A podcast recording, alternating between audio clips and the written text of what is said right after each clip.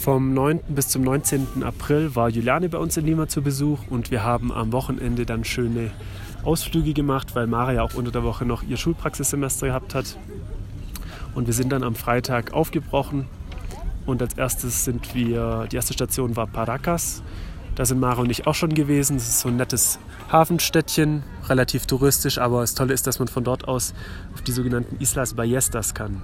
Und wir haben dann am Abend noch ähm, dort am Hafenstädtchen uns Tickets gekauft, dass, dass wir dann am Samstagmorgen früh schon auf diese Islas können. Islas Ballestas heißt übersetzt ähm, die Armbrustinseln, weil so, ein, weil so ein Felsvorsprung so aussieht wie so eine Armbrust. Und ähm, wir sind auch am Samstagmorgen dann dahin gefahren.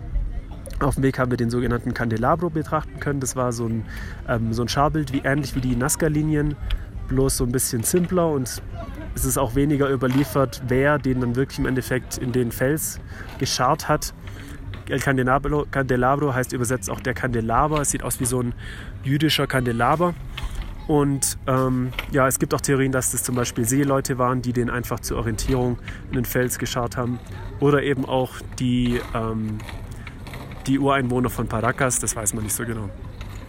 Ähm, dann sind wir eben bei den Islas Ballestas angekommen und die Attraktion dort sind eben die sehr, sehr vielen Vögel auf den Felswänden und vor allem auch die, die Pinguine, die einzige Pinguinart von ähm, Peru könnte man dort sehen und auch Seelöwen.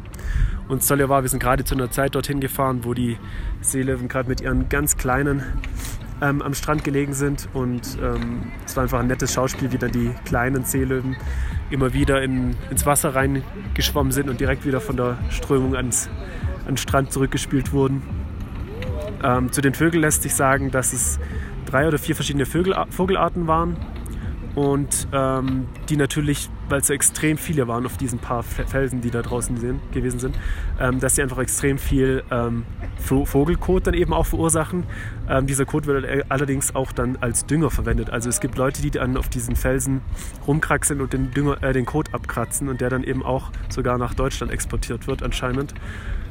Ähm, soll ein guter Dünger sein. Ja, und dann so ja, nach einer Weile dort die ganzen Pinguine betrachten und Seelöwen betrachten, ähm, sind wir dann eben wieder zurück nach Paracas gefahren.